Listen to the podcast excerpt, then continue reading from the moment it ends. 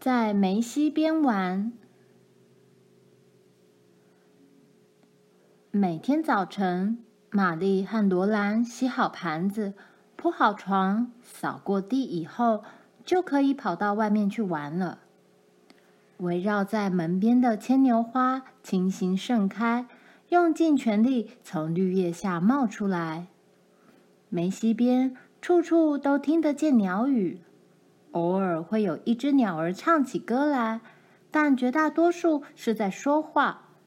啾啾啾啾叽叽，其中一只鸟这么说，另外一只鸟则叽叽叽的说着。接着有一只鸟哈哈哈的笑了起来。罗兰和玛丽走过他们的屋顶，沿着爸牵牛喝水的那条小路走下去。小路上长满了灯芯草和蓝色的菖蒲。每天早晨，蓝色的菖蒲都会重新开放。它们在绿色的灯芯草丛中很自傲地挺立着。每一株蓝色菖蒲。都有三片天鹅绒似的花瓣，花瓣呈弧形向下弯曲，好像淑女们用裙箍撑起的蓬裙。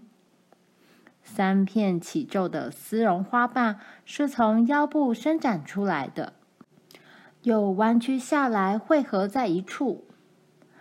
罗兰低头望着花瓣里面，她看见三条长长窄窄的苍白的蛇蕊。每条蛇蕊上都有一片金色的软毛。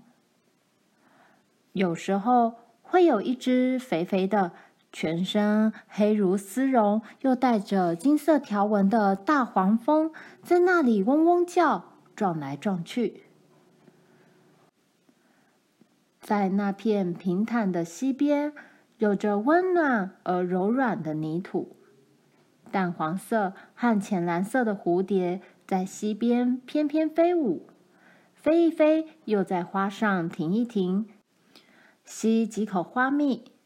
色彩艳丽的蜻蜓急拍着翅膀飞来飞去。烂泥从罗兰的脚趾缝间挤出来，在她落脚过的地方，在玛丽踩过的地方，以及在牛走过的地方，脚印都变成了小小的水塘。但在浅水处走过时，脚印就留不下来了。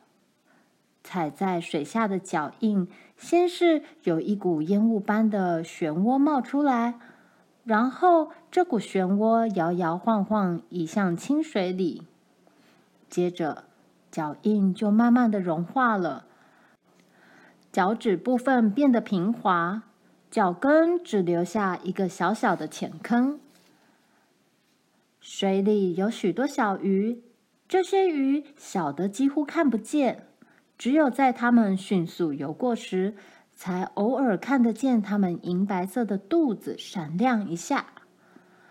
当罗兰和玛丽站在水里不动的时候，这些小鱼会聚集在它们脚的四周，轻轻咬它们的脚，咬得它们痒痒的。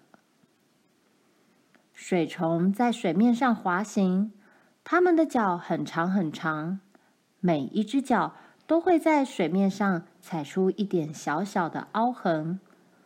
水虫也很不容易看见，因为它们在水面上滑行极快，你还来不及看它们，它们就已经滑到别的地方去了。灯芯草迎风摇动。发出一种狂野寂寞的声音来。它们不像青草那么柔软，那么平。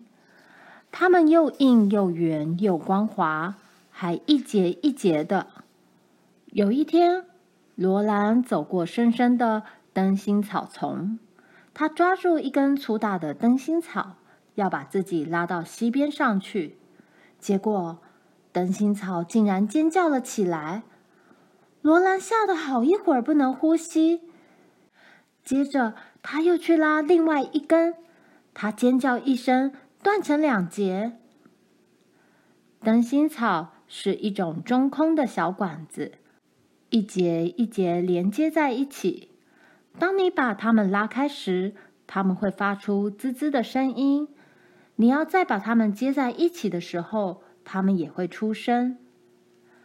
罗兰和玛丽故意拉开它们，听它们发出的滋滋声，然后他们把拉开的一段一段小管子串在一起，做成项链。他们也把大管子串在一起，做成长管子，插进水里去吹泡泡。他们对着小鱼吹，把小鱼吓得半死。等到口干的时候，他们就用这些管子来吸水喝。罗兰和玛丽一身是水和泥浆，回来吃午餐和晚餐时，妈不禁大笑起来。他们颈子上套着绿色的项链，手里拿着长长的绿管子。他们给妈带回一束束蓝色菖蒲，妈把菖蒲放在桌上做装饰。我认为，妈说，你们两个在溪里玩得太久了，你们会变成水虫哦。爸和妈不在乎他们在小溪上玩多久。只是规定他们绝不可以走到上游超出柳树小溪谷以外的地方去。小溪在那边转了个弯，转弯处有一个很深很黑的水潭，他们绝对不许走进那个水潭，甚至连跑去看一下也不行。有一天我会带你们去那里的。爸答应他们说。然后，在一个星期天的下午，爸告诉他们，他要带他们去看水潭了。